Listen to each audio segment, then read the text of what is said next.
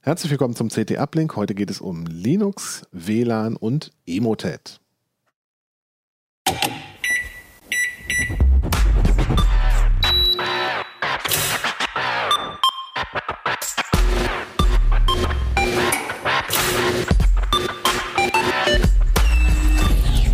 CT Uplink. Der heutige Uplink hat auch einen Sponsor und zwar die SecIT von Heise. Das ist der Treffpunkt für Security-Anwender und Anbieter. Die Fachausstellung findet am 25. und 26. März im HCC in Hannover auf über 3000 Quadratmetern statt und äh, umfasst zahlreiche spannende Vorträge auf zwei Bühnen zum, zu den Themen Zukunft der IT-Sicherheit, Notfallplanung, Cloud Security, DevSecOps und Kryptographie. Dazu kommen noch äh, allerhand Workshops und Expertengespräche und das diesjährige Highlight ist der Auftritt von dem Security-Papst Bruce Schneier aus den USA. Alle Informationen, Uhrzeiten und Tickets findet ihr unter äh, sec-it.heise.de. Ja, es gibt wieder drei Gäste. Mein Name ist Merlin Schumacher. Dabei ist außerdem noch Ernst Ahlers, Thorsten Lehmhüss, Peter Süring. Ja, schön, dass ihr gekommen seid. Ähm, wir haben drei spannende Themen aus dem neuen Heft. Das ist die CT6 2020. Titelthema ist Emotet verstehen und abwehren und Faktencheck IT und Klimawandel. Aber reden wir erstmal über unsere kleine Ecke hier oben. Da ist nämlich die neue Fritzbox 6660 drin. Toller Name. Ernst, was kann denn die Fritzbox 6660? Sie hat erstmal den geilsten Namen, 6660. Das ist die teuflische Fritzbox bei uns. Ah ja. Und, äh, Sieht eigentlich ganz normal aus. Sie hat zwei Neuerungen, die die Netzwerktechnik ein bisschen beschleunigen. Das eine ist äh, Wi-Fi 6. Mhm. Die ist das erste Fritzbox-Modell, das das neue WLAN hat. Okay. Und einer der fünf Ethernet-Ports fürs LAN, also für die internen Geräte, geht jetzt auch bis 2,5 Gigabit pro Sekunde, okay. was mal im Faktor 2,5 schneller ist, als man bisher kannte. Das ist ordentlich. Das ist ordentlich. Das Kabelmodem ist auch wieder schneller geworden. Das mhm. ist eine Fritzbox für Kabelanschlüsse. Ein bisschen ungewöhnlich, dass es mhm. eine Kabel-Fritzbox ist, die irgendwie als erstes schnelle neue genau. WLAN-Technik kriegt. Wahrscheinlich liegt es daran, ähm, dass vor allem da von einem bestimmten Halbleiterhersteller ein schönes Chipsatz-Kit bekommen hat. Aha. Äh, wir haben mal reingeguckt und äh, es sind überall Bausteine eines bestimmten Herstellers, mit wenigen Ausnahmen. Okay. Und das passt alles natürlich dann sehr gut zusammen und ist auch schnell so in eine fertige Form zu gießen. Okay. Zumindest meine Vermutung für den Grund, warum das Gerät so bestückt ist, wie es bestückt ist. Was ist denn jetzt der Vorteil von Wi-Fi 6? Ich meine, der Name klingt nett, aber ja. was bedeutet der? Das haben wir vor ein paar Ausgaben in Heft 3 mal gründlich aufbereitet. Äh, volle Packung heißt der Artikel und lohnt sich immer zu lesen. Ähm, Wi-Fi 6 ist natürlich wieder ein bisschen schneller als Wi-Fi 5, 11AC, was man vorher hatte. Oder was die meisten heute auch noch haben, klar. Ähm, aber die Bruttodatenrate, wenn man es mal runterbricht auf die Kanalbreite und die einzelne Antenne, ist da bestenfalls so knapp 40 Prozent höher. Also okay. kein großer Sprung, aber doch ein bisschen was. Mhm. Für manche bedeutet das natürlich auch mal den Unterschied zwischen der Stream ruckelt und der Stream ruckelt nicht. Muss man halt ausprobieren. Ähm, die wesentlichen Verbesserungen bei Wi-Fi 6 stecken aber im Betrieb in Funkzellen mit vielen Clients. Wenn sich alle um das eine Funkmodul des Routers oder des Repeaters balgen, ähm, da hat Wi-Fi 6 ein paar Techniken, die dafür sorgen, dass der Summendurchsatz in der Zelle steigt. Mhm. Dadurch gewinnen die anderen, die noch nicht Wi-Fi 6 sprechen, natürlich auch ein bisschen was, weil die Funkzelle schneller wieder frei wird fürs nächste Datenpaket. Ah, okay. Das heißt, idealerweise muss der Client das auch unterstützen, damit, äh, was du gerade gesagt hast. Möglichst viele in der Funkzelle. Möglichst viele. Dann okay. läuft das richtig schön glatt, ja. Okay. okay. So ist zumindest der Plan. okay, also wenn, dann brauche ich ein neues WLAN-Modul in meinem Rechner und du hast ja noch ein bisschen was anderes mitgebracht, ja. noch ein paar neue Repeater, wie es genau. aussieht. Nö, die sind gar nicht so neu, so. aber ich will dran mal zeigen, ähm, die Fritzbox, diese Fritzbox äh, hat zwei MIMO-Streams, das heißt, die funkt parallel nur über zwei Antennen, mhm. wogegen es schon andere Wi-Fi 6 Router gibt, wie zum Beispiel das dicke schwarze Ding da, was vier Antennen nutzt. Diese MIMO-Streams bedeuten, dass auf jeder Antenne sozusagen ein eigener Datenstrom läuft. Das mhm. heißt, mehr Antennen, mehr Datenströme, ah, okay. wenn die Gegenstelle das auch kann. Und bei AVM gibt es ja zum Beispiel diesen etwas größeren neuen Repeater, der mit vier Streams funkt, noch nach Wi-Fi 5. Aber der würde natürlich mit einem Router, der auch vier Antennen nutzt, besser harmonieren. Mhm. Ne, schnellerer Durchsatz, Funkkanal schneller wieder frei. insofern hat AVM einen interessanten Kompromiss gemacht und ähm, spannend wird die Sache sicher nochmal voraussichtlich zur IFA, wenn wir dann eine Fritzbox mit Wi-Fi 6 und 4 Streams sehen werden. Wäre wär das so viel teurer gewesen, da noch zwei Antennen mehr reinzubauen oder kann der Chip das nicht? Ja, ja, ja, es gibt von diesen Herstellern natürlich auch Chips, die das können, aber die sind größer und brauchen mehr Leistung. Ah. Ähm, auch diese Fritzbox wird schon gut warm. Das Kabelmodem geht bis 6 GB drauf, das WLAN bis über beide Bänder gerechnet 3 Gigabit. Und äh, man merkt das schon beim Anfassen, da geht Leistung rein und tatsächlich braucht sie auch einen Tick mehr Leistung als das Vorgängermodell für Kabelanschlüsse 6590, was ich mal probehalber zum Vergleich angeschlossen habe. Mhm. Aber AVM will da noch nachbessern. Gilt das unter Last oder äh, nee, auch idle. idle? Idle. Okay. Das heißt, auch wenn das Ding die ganze Nacht läuft, äh, okay, mhm. saugt es mir. Ja, das ist ja der Punkt, die Idle-Leistung ist ja der Punkt, der die Stromrechnung bestimmt. Ja, ja. Ja, deswegen Dass das Ding tatsächlich sendet, ist ja vergleichsweise selten. Naja. Wenn ihr mit dem WLAN durch seid, würde mich interessieren, was das mit dem schnelleren Ethernet-Port auf sich hat. ja. Ähm, Im Moment gibt es noch keine Kabel-Internet-Angebote, die mehr als ein Gigabit liefern im Downstream. Wird es aber absehbar, sagen wir, in einem halben, in einem Jahr geben.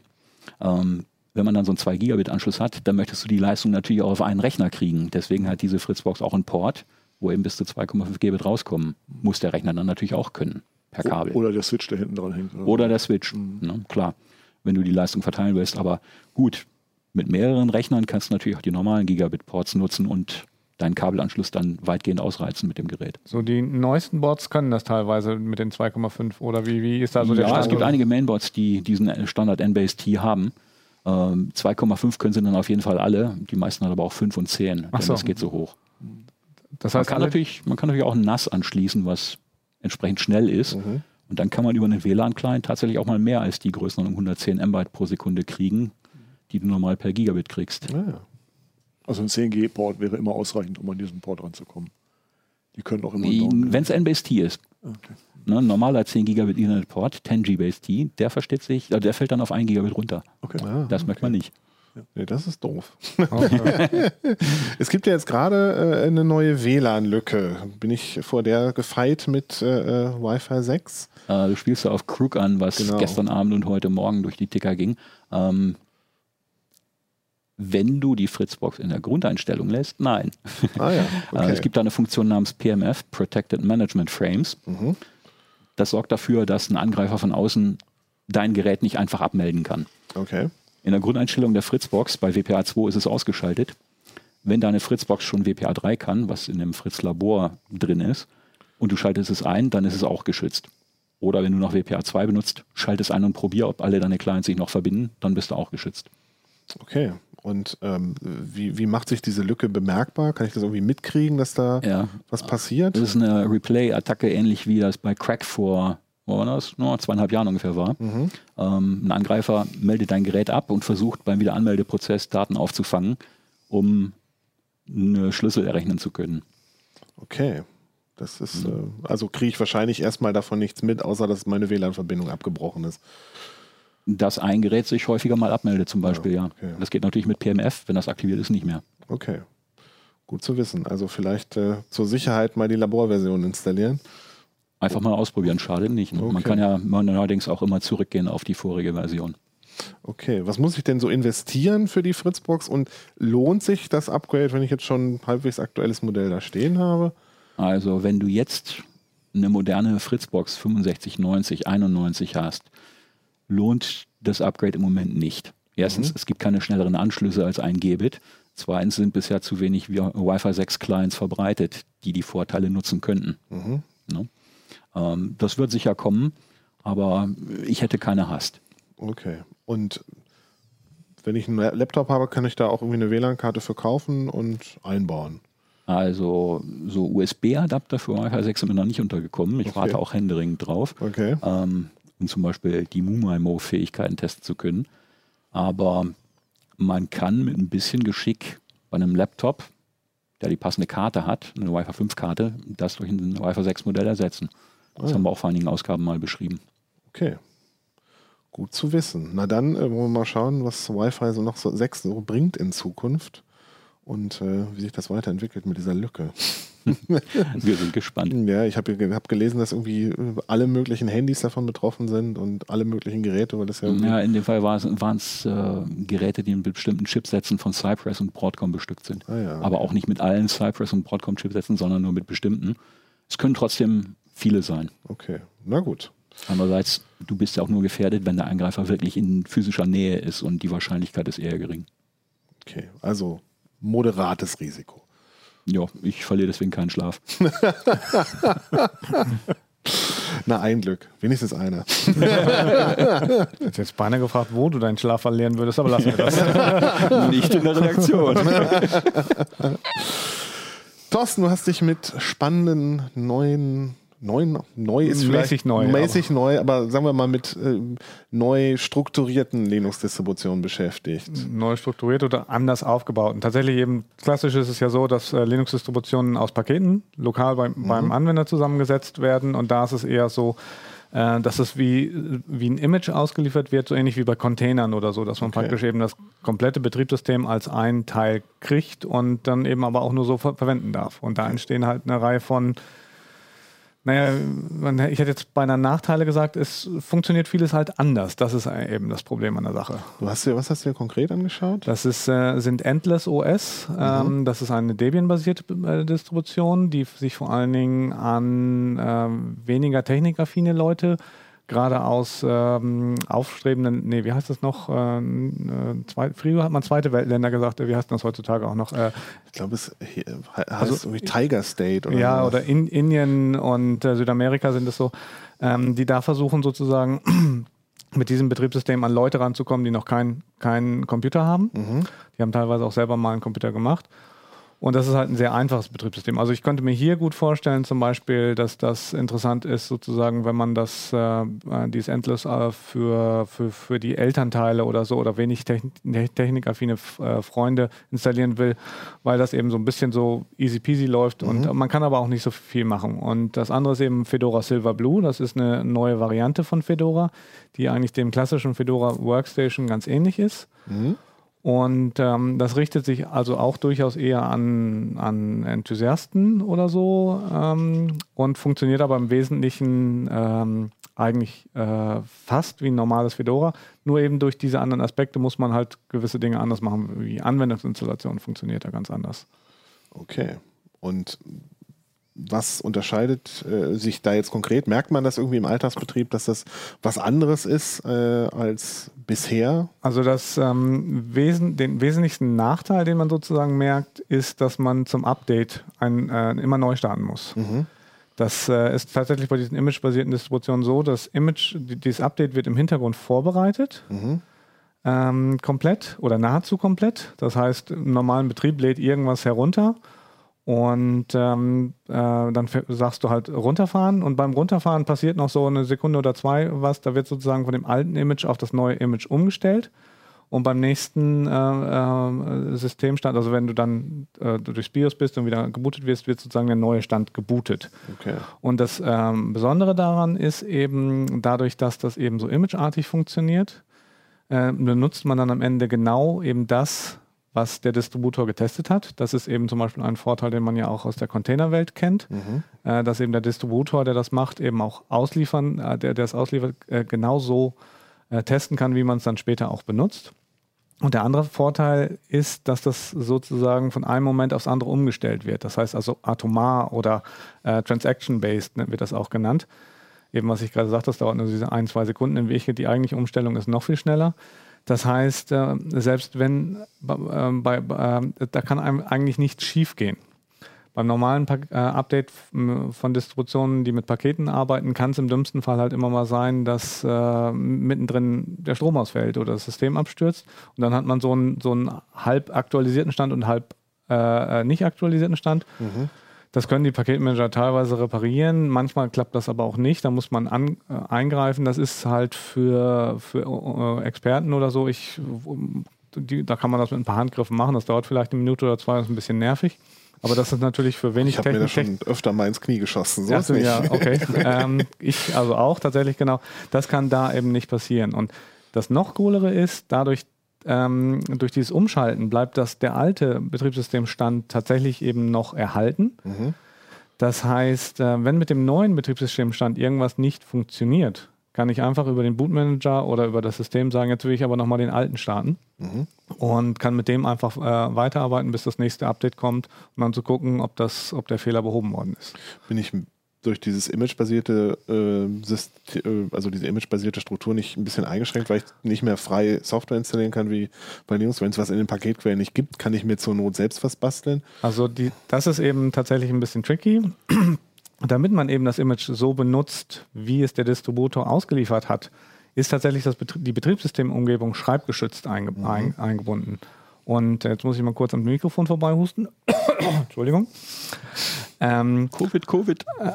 ja, das wird sein.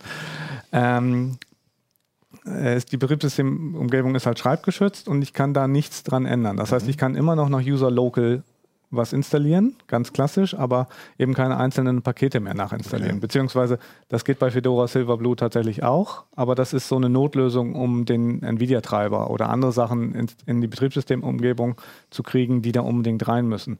Aber reguläre Anwendungen installiere ich halt nicht mehr über Pakete, sondern dann ähm, über Flatpaks normalerweise, Okay. die sich eben ja genau wie bei normalen Distributionen nicht eben nach User schreiben, sondern dann tatsächlich eben im Home-Verzeichnis oder in, in, in das var-Verzeichnis reinschreiben. Das erinnert mich ein bisschen, also gerade diese schreibgeschützte Betriebssystemumgebung, das erinnert mich so ein bisschen an Android. Das ist tatsächlich eine etwas striktere Separierung von Betriebssystem und Anwendungen. Genau. Und das hat halt eben auch Vorteile. Das heißt, man kann dann zum Beispiel eigentlich durch, diesen Schreibschutz kann man eben am Betriebssystem nicht so leicht was kaputt machen. Das muss man auch einfach mal so sagen. Und äh, wie, was würdest du sagen, sind so die, also wenn ich, wenn ich jetzt Entwickler bin und sowas, ist das für mich benutzbar oder äh, ist das noch zu experimentell, um das wirklich praktisch einzusetzen? Also beide Distributionen sind so mäßig nicht so richtig Mainstream-tauglich im Moment, weil Endless OS fehlt im Moment die Unterstützung für die deutsche Sprache. Das heißt, und das ist ja eben, wenn man nicht so technikaffine Nutzer hat, ist das natürlich was, was man will. Mhm. Fedora Silver Blue ist sozusagen, äh, hat auch noch einen Vorabstatus, ist aber durchaus schon benutzbar. Ich hatte selber schon überlegt, äh, meine, meinen Arbeitsplatz darauf umzustellen. Das ist dann aus zeitlichen Gründen tatsächlich gescheitert. Ähm, und, aber da es praktisch eigentlich eine andere Auslieferungsform des normalen Fedoras ist, äh, kann man das durchaus schon benutzen. Man muss sich halt auf die ganzen, man muss sich ziemlich umstellen. Und das ist natürlich gerade für so Linux-Experten ein bis, bisschen schwierig. Und für Entwickler ist es dann tatsächlich so, ähm, da ist es ja eher so, dass man mal irgendwie doch mal ein Paket, eine Library oder irgendwas in die Betriebssystemumgebung rein installieren will äh, oder irgendwas machen will, was weiß ich, ein Container-Image bauen, was dann irgendwo äh, in, im Cluster läuft oder so. Das kann man dann natürlich eben bei den Distributionen nicht mehr mit der Betriebssystemumgebung.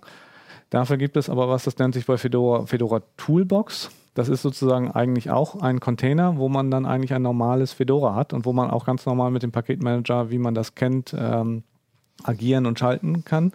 Und das Praktische ist, damit kriegt man dann auch gleich mehr so ein Gefühl, wie, wie das ähm, Container-Image, was man da gerade bastelt und nachher ausrollen will, vielleicht äh, aussehen muss. Und man kann sogar ganz verschiedene Betriebssystemumgebungen parallel betreiben, sozusagen, wenn man äh, unterschiedliche Sachen entwickeln muss. Und äh, ja, das ist eigentlich auch ganz praktisch. Es hat natürlich wie immer alles auch Nachteile. Der Platzbedarf ist zum Beispiel gerne mal ein bisschen höher. Wobei ich habe das ähm, hier mal ausprobiert mit meiner typischen Arbeitsumgebung, habe einfach mal ein normales Fedora installiert und äh, da dann Programme nachgerüstet, die ich normalerweise brauche. Und dann habe ich dasselbe mit Fedora Silverblue gemacht, das an sich ein bisschen schlanker ist äh, und ähm, das heißt, am Anfang war es schlanker, aber durch das Nachinstallieren der Programme war es dann ein bisschen größer als das ähm, normale Fedora, aber auch nur, ich glaube, es waren statt 8,5 waren es dann 8,9 Megabyte, äh, Gigabyte. Megabyte wäre cool, ja. ähm, und ähm, das war also längst nicht so viel, wie man denkt, oh, Flatpaks, das ist ja wie Container, da kommt ja, die bringen ja alle immer ihre eigene Betriebssystemumgebung mit. Am Ende ist das gar nicht so viel, weil da passiert sehr viel Deduplizierung in, im Hintergrund und äh, Das sind ja jetzt auch, also in heutigen Verhältnis keine wahnsinnigen Größen. Genau, Mehr, ne? genau. Das ist eben nicht mehr so das Problem. Es ist halt aber vor allen Dingen die, die Umstellung. Also so ein richtiger Hardcore-Linuxer, der wird, wird wahrscheinlich sagen, bleib mir weg mit dem Kram, da, wenn ich den User nicht schreiben kann oder so, das, das, das äh, schreckt mich ab.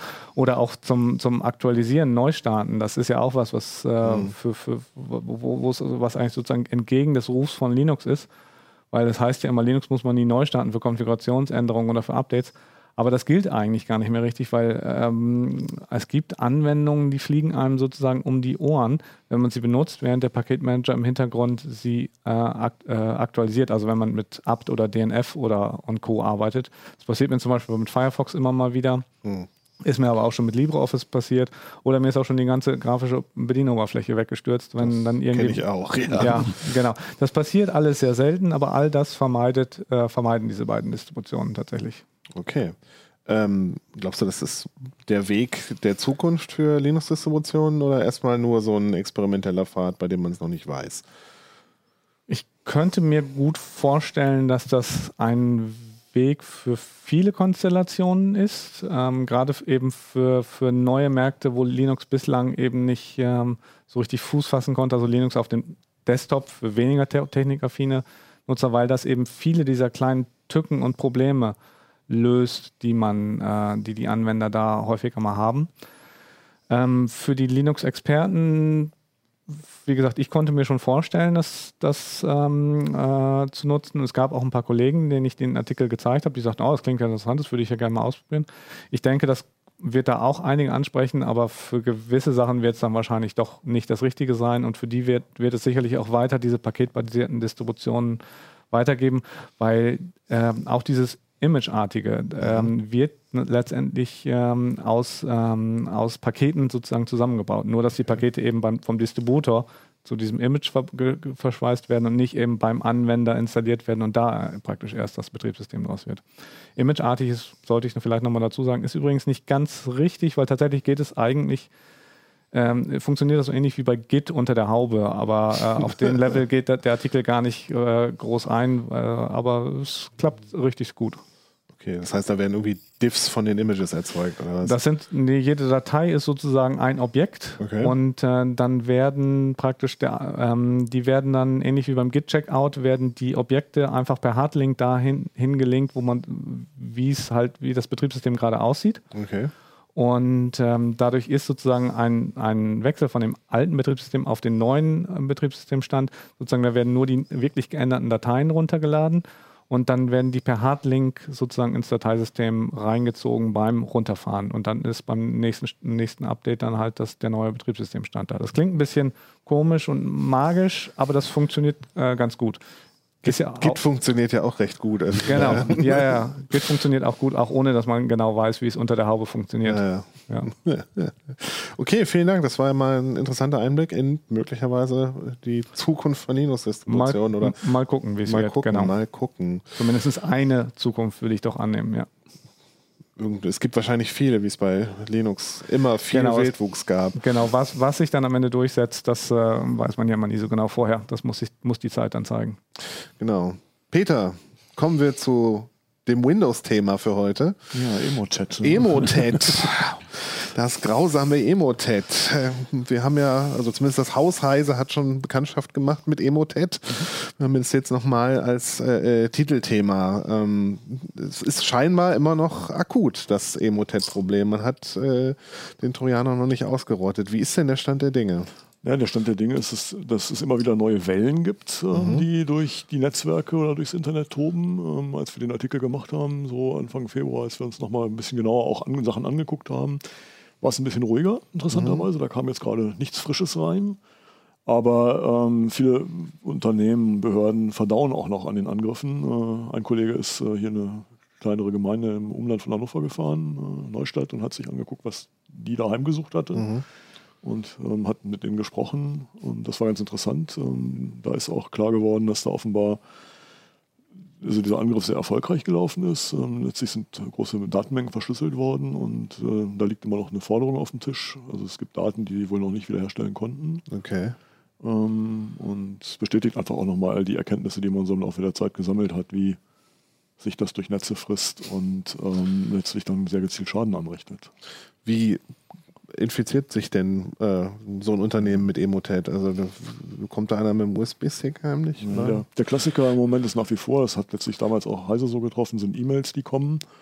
Und diese E-Mails sind eben, die sehen aus wie Originale. Also das mhm. sieht aus wie eine Antwort von einem Hotel für eine Buchung oder, oder von einem Geschäftskontakt eine Nachfrage. Und ähm, also der, der Anwender, der die Mail bekommt, schöpft erstmal gar keinen Verdacht, sondern möchte gerne die Informationen, die dranhängen, angucken. Die Information, die dranhängt, ist im Moment gängigerweise ein Office-Dokument. Das mhm. Office-Dokument enthält Makros. Das, das Dokument ist so gestrickt, dass man auf der, auf der, die, wenn sich Word öffnet, so den Eindruck hat, ah, das ist ein Dokument, da gibt es ein technisches Problem auf diesem Gerät. Ich, ich klicke jetzt mal auf, mach mal die Makros an. Und okay. dann nimmt, nimmt äh, das Elend seinen Lauf. In dem Moment, wo die Makros anlaufen, wird eine PowerShell gestartet. Äh, die PowerShell lädt Code nach. Ein Executable, das Executable wird gestartet, das lädt laufend wieder Code nach, modifiziert sich selbst, startet sich neu. Das Ganze läuft innerhalb von ein paar Sekunden ab und das ist so, so der, die erste Welle sozusagen mhm. von, von Emotet. Oder das ist letztlich Emotet und was da passiert, ist erforscht von vielen Leuten. Es werden ähm, E-Mail-Adressen ähm, eingesammelt, es werden äh, Passwörter eingesammelt, was im Browser steckt, was im E-Mail-Client steckt, was in Windows steckt, wird äh, auf zentrale ähm, Steuerserver geschickt.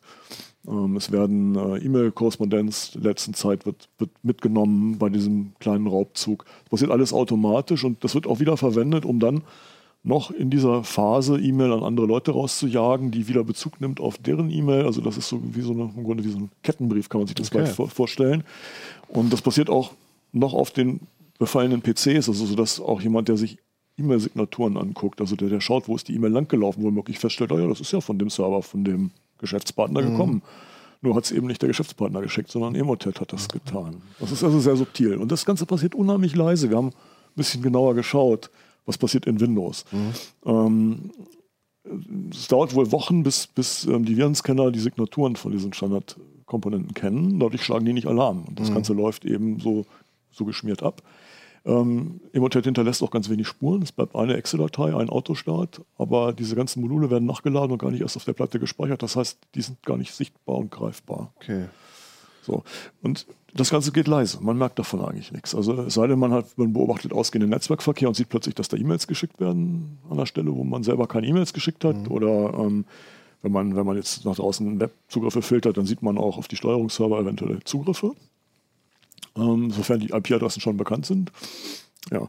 Und was dann passiert und was denn den, den Firmen eigentlich die Kopfschmerzen macht, ist, ähm, und das kann Tage, Wochen dauern, ähm, bis jemand diese diesen infizierten Rechner benutzt, um, um, um weiter zu gucken und dann eben andere Software nachzuladen. Trickbot okay. wird dann immer wieder genannt. Das ist dann ein Trojaner, der sehr brutal ans Werk geht. Der lädt Dateien auf die Platte, den kann man auch sehen dann.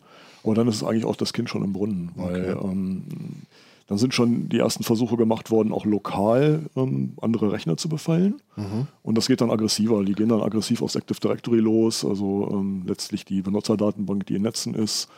Ähm, oft machen die Unternehmen, Behörden dann den Fehler, dass wenn ein Benutzer sagt, bei mir ist was komisch, mhm. dass dann der Admin kommt und sich mit seinen Zugangsdaten an diesem ah, PC anmeldet mhm. und damit gibt er quasi den Generalschlüssel fürs Haus raus. Mhm.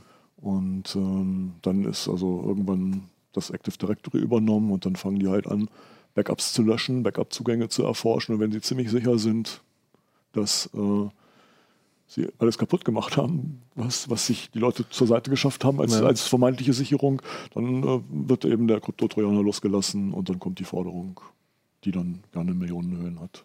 Okay. Das ja. heißt, da sitzt irgendwo ein Angreifer und guckt sich auch die lohnenswertesten Ziele erstmal aus. Ab, ab einem gewissen Punkt ist das ein händischer Prozess. Also ja. da das, ne, Emotet selber ist weitgehend automatisch, also da passiert noch nicht viel, aber er ist dann sozusagen der Fuß in der Tür und dann und man kann, denke ich, davon ausgehen, dass es viele Rechner gibt, die die, was nicht, in kleinen Netzen, die, die in Haushalt stehen, die durchaus befallen sind, aber wo nie dieser zweite, diese zweite Welle dann überhaupt in Angriff genommen ist, weil das Opfer einfach nicht attraktiv ist. Hm, okay. Und ich glaube, wir kennen das alle, ne? Wir sind irgendwie, weiß ich nicht, im Elternverein irgendwo, also wir, wir geben unsere E-Mail-Adressen raus, unsere privaten E-Mail-Adressen und man kriegt immer wieder Mail von Leuten, mit denen man wenig zu tun hatte. Mhm. Komische E-Mail und das sind oft solche naja. Auswüchse oder Auswirkungen. Du, du, nanntest gerade die Makros und wie das anläuft. Ähm, ist das passiert, kann das auch auf einem vollkommen aktualisierten Windows-System passieren? Die nutzen ja. doch so wahrscheinlich ähm, Sicherheitslücken oder ist das einfach nur so gut gemacht, dass du. Ah, okay. Das ist gut gemacht, eben weil du denkst, es ist eine vertrauenswürdige Person, mit der du da Okay. deren Mail du liest.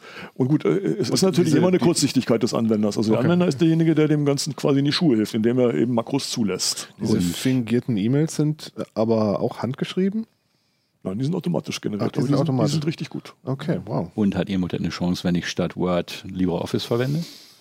Das ist eine, eine Möglichkeit, sich zu wehren, also solche, solche Attachments nicht aufzumachen. Aber das Problem ist einfach, in der realen Welt schicken Menschen Microsoft mhm. Office-Dokumente durch die Gegend und ähm, ja, denken darüber nicht nach. Wird es bei Mail vielleicht auch schon reichen, wenn man dafür einen LibreOffice Viewer einbindet als Default ab. Ja, aber es sind ja oft Dokumente, die hin und her geschickt werden, als Formulare, die bearbeitet werden sollen und so. Also das sind die Menschen einfach auch gewohnt. Ähm, was eine gute Hilfe ist, was wir, was wir, also äh, zumindest für die, die Techniken, die jetzt da sind, ist tatsächlich zu kontrollieren, welche Software ein Windows-PC ausführen darf. Ähm, mhm. Wir haben äh, ein, eine Technik, die schon lange in Windows steckt, die Software Restriction Policies mit einem CT-Tool, dem Restrictor damals ähm, zugänglich gemacht, auch für Leute, die nur eine Home-Version haben, die kein Active Directory betreiben. Und damit betreibt man im Grunde genommen Whitelisting. Das heißt, alle okay. Programme, die, die ähm, die man auf eine Liste setzt, werden ausgeführt. Mhm. Man muss jetzt nicht jedes einzelne Programm auf eine Liste setzen, da gibt es schon Vereinfachungen, es gibt bestimmte Verzeichnisse, die kann ein normaler Nutzer nicht beschreiben, ähm, die kann man sozusagen einbinden. Und die, sowas wehrt zuverlässig ab, weil in einer bestimmten Infektionsphase kommt eben der PowerShell-Download, der holt eine Executable und das Ausführen dieser Exe-Datei schlägt dann fehl. Mhm. Die erkennt zwar der Virenscanner nicht, aber sie steht eben nicht auf der Whitelist und damit blockiert Windows den Aufruf. Und wir haben mal ein bisschen probiert, wir haben ein paar Emotet-Exemplare eingesammelt und haben die dann einfach auch mal losgelassen in virtuellen Maschinen, auch mal auf einem realen Rechner und äh, eben geguckt, verhält, wie verhält sich das mit dem Restriktor und der hat dann eben sozusagen diese, diese, diesen entscheidenden Schritt, nämlich ein Executable ausführen, Module nachladen, das konnte es ab, äh, abfangen. Aber äh, das ist eine trügerische Sicherheit, finde ich, weil die, die, die, Wahrscheinlichkeit, dass irgendwann vielleicht mal eine Lücke in einem E-Mail-Programm ist oder im Browser oder in einem PDF-Viewer, wo, wo Codeausführung möglich wird, die besteht natürlich trotzdem. Also mhm. so eine absolute Sicherheit wird man auch da nicht erreichen können. Ähm, was mache ich denn jetzt, wenn mir auffällt, da hat sich ein Emotet, äh, jemand ein Emotet eingefangen im Haus. Sofort alles abschalten und verbrennen. Also das Linux ist, installieren. Das ist das, das, ist das was, was äh, viel empfohlen wird in den Firmen, die, also weil man immer nicht so gut genau feststellen kann, wie weit ist das Ganze gegangen. Ähm, wahrscheinlich ist einfach, dass nach ein paar Wochen, wenn der Virenscanner die Signaturen gelernt hat mhm. für so ein Ding, dass dann plötzlich bei einem Vollscan, der dann läuft, ein Alarm kommt. Das hat mhm. also jetzt nichts mit einer aktuellen äh, Infektion zu tun, sondern es kann Wochen her sein. Ähm, man kann erstmal natürlich den Autostart, der da gemacht worden ist, man kann versuchen, diese Sachen auszuschalten. Ähm, man sagt ja den Schädlingen immer nach, dass sie Techniken enthalten, um zu verschleiern, dass sie da sind. Das haben wir so nicht beobachten können, kann ich aber natürlich, vielleicht habe ich es auch nicht gesehen. Also, ähm, wird aber auch nicht berichtet in den Analysen. Okay. Ähm, also der Prozess selber des, des Eindringens ja, aber nicht die Existenz. Ja, man kann das runterputzen, man muss sich halt einfach darüber im Klaren sein, dass äh, Passwörter, die, die erreichbar waren für das Ding, draußen sind, mhm. von Leuten benutzt werden. Also man muss im Grunde jedes Passwort ändern. Ähm, man kann, weiß ich nicht, wertvolle E-Mail-Kontakte warnen, dass man so einen Fall hatte, weil mhm. ähm, denkbar, dass, dass Leute, mit denen man kommuniziert hat, plötzlich Mails von, von, von jemandem bekommen, der man also nicht von einem selbst, sondern mhm. von einer Maschine. Ja. Ähm, ähm, wie ist das denn? Das äh, macht Emotet Angriffe auf Passwortspeicher wie LastPass oder den beim äh, Firefox integrieren? Also bekannt sind, sind äh, Browser-Passwortspeicher und E-Mail. Mhm. Ähm, von irgendwelchen Passwortmanagern weiß ich nichts. Mhm. Aber äh, je populärer der Manager, ja, desto wahrscheinlicher wird jemand ein Emotet-Modul schreiben, das auch diese Dinge aberntet. Mhm. Hm, das ist äh, Gibt es irgendwelche Ahnung, ob da 10, 100.000 Leute hinterstehen? Ich meine, das ist ja viel manuelle hm. Arbeit offenbar auch. Ich meine, gibt es da Schätzungen von dir? programmiert sowas vor allen Dingen? Ja, ähm, ja. weiß ich nicht wirklich, habe ich mich auch nicht so intensiv mit beschäftigt, dass ich okay, da eine vernünftige Auskunft zu geben könnte. Also es, es, ist letztlich Kriminalität und ähm, äh, Gewinnerzielungsabsicht dahinter. Es sind also nicht Leute, die das aus Schabernack treiben, sondern die das mit ganz konkreten Zielen betreiben. Was ja auch diese irrsinnigen Forderungshöhen machen. Hm. Ja. Wir haben dann auch ähm, in, der, in, der, Strecke eine Geschichte, die A, die pragmatischen Abhilfemöglichkeiten oder die Sicherungsmöglichkeiten zeigt. Ein paar habe ich angesprochen. Wir haben auch ein, ein, bisschen äh, einen Ausblick von einem Profi, der sich mit solchen Fällen beschäftigt, wo die Unternehmen betreffen, wie man dann zu reagieren hat, wenn es ein Unternehmen mal trifft. Mhm. Also Meldung, Datenschutzbeauftragten. Ich sagen, ist das irgendwie, ähm, muss man sich da irgendwie noch beim eine Meldung machen und noch ja, wahrscheinlich eine Strafanzeige stellen. Oder sowas. Genau das, ne? also diese okay. üblichen Schritte. Und dann ist es eben auch wichtig, wie, wie geht man vor. Also ähm, man schafft separierte Bereiche, wo neue Infrastruktur aufgebaut wird. Die, die, alte und die neue Infrastruktur dürfen nicht miteinander in Berührung kommen. Ähm, Und ähm, was wir bei Heise damals lernen mussten und was viele Unternehmen heute auch noch lernen, ist eben einfach, wie man so ein Active Directory betreibt. Also letztlich diesen, diese zentrale Benutzerdatenbank, die, die Zugang zu allen Netzressourcen erlaubt. Da werden viele Fehler gemacht. Ähm, Microsoft hat da schon in den letzten Jahren viel dokumentiert, das hat aber wen, haben wenig Leute umgesetzt. Im Zweifelsfall wird das immer dann umgesetzt, wenn die Leute tatsächlich reingefallen sind. Ja, ja. Eine ganz entscheidende Sache ist eben, ähm, administrative PCs und, und benutzte PCs zu trennen ähm, und auf gar keinen Fall irgendwie da ähm, Grenzen zu übertreten. Also als Admin sich auf einem Benutzer-PC anzumelden, ist eben einfach eine ganz doofe Idee. Mhm. Und äh, wenn man da sauber arbeitet und sauber trennt, dann ist man auch schon mal ein ganzes Stück weiter. Bedeutet das, dass ich als Admin auf meinem eigenen PC am besten auch ähm, anderen Benutzer-Account nutze? Oder wie? Am besten benutzt du einen PC zum Administrieren und einen PC zum Arbeiten. Achso, also richtig krass getrennt. Richtig, okay. Mhm. Und man kann dann auch, es gibt also in größeren Installationen gibt es dann noch weitere Möglichkeiten, dass man Admin-Konten auch, auch bestimmte Sachen verbietet, also dass die bestimmte Bereiche gar nicht betreten dürfen, also dass das auch technisch verhindert wird. Aber das ist dann schon wieder jenseits dessen, was die meisten Menschen machen können. Naja. Das ist, äh, das ist alles ziemlich perfide, finde ich. Das ist äh, wirklich sehr durchdacht und äh, ja, ziemlich link. Ja, und vor allem eben auch, das muss man eben sehen, das wird, wird Wissen über Sicherheitslücken gestapelt in dieser Software. Also die benutzen also verschiedenste Techniken, um sich, um sich zu verbreiten. Was auch immer wieder passiert, ist, dass, dass sie also dass einzelne Module, Software, die zum Download kostenlos für alle bereitsteht, äh, einbindet. Es gibt äh, Passwort-Recovery-Tools zum Beispiel, ähm, um aus Browsern äh, Passwörter rauszuholen mhm. oder auf einer Windows-Installation das Outlook-Passwort zu ermitteln. Das ist sehr nützliche Software, wenn man irgendwo hinkommt und derjenige hat vergessen, wie das Kennwort mhm. heißt. Diese Software wird aber eben eingebaut und, und eben für andere Zwecke benutzt, was immer wieder witzig ist, wenn wir das Notfall-Windows machen. Jedes Jahr haben wir immer wieder so Fehlalarme, weil wir solche Tools da einbauen. Mhm. Und es erklärt sich dann, weil eben auch Schädlinge diese Sachen einbauen und äh, das Zeug letztlich auf einer schwarzen Liste gelandet ist. Aber eigentlich ist es ja auch, am, müssten ja alle Betriebssysteme an ihrem Design arbeiten, dass nicht eben jedes dahergelaufene Pro, äh, Programm auf die Daten vom Firefox Passwortspeicher zugreifen könnte. Weil ich meine, natürlich will man auf irgendwas zugreifen, vielleicht mal, was man in Firefox runtergeladen hat, aber eigentlich den Passwortspeicher, der müsste ja eigentlich, könnte man ja eigentlich separieren. Aber ja, kann man ja als, die Wahl hast du ja als Anwender, du musst den ja nicht benutzen. Ach so, das, ja gut, aber. Das erste, was ich ja. ausschalte, wenn ich einen Browser äh, das erste Mal starte, dass der irgendwelche Passwörter speichert. Aber ich meine, eigentlich sind ja Computer dazu da, uns das Leben einfacher zu machen. Also eigentlich könnten, müssten sie das ja sozusagen separieren, dass sie sagen, da darf nur Firefox drauf zugreifen. Mhm. Und das sind die Daten, ja, aber die Haustür zu Hause schließt du wahrscheinlich auch zu, wenn du gehst als Letzter. Ja, aber in, einem, in einer WG schließe ich vielleicht, habe ich eben Bereiche, die ich vielleicht vor meinen Mitbewohnern doch verschließe. Und so ist es hier mhm. vielleicht auch, mhm, ja. was gut wäre.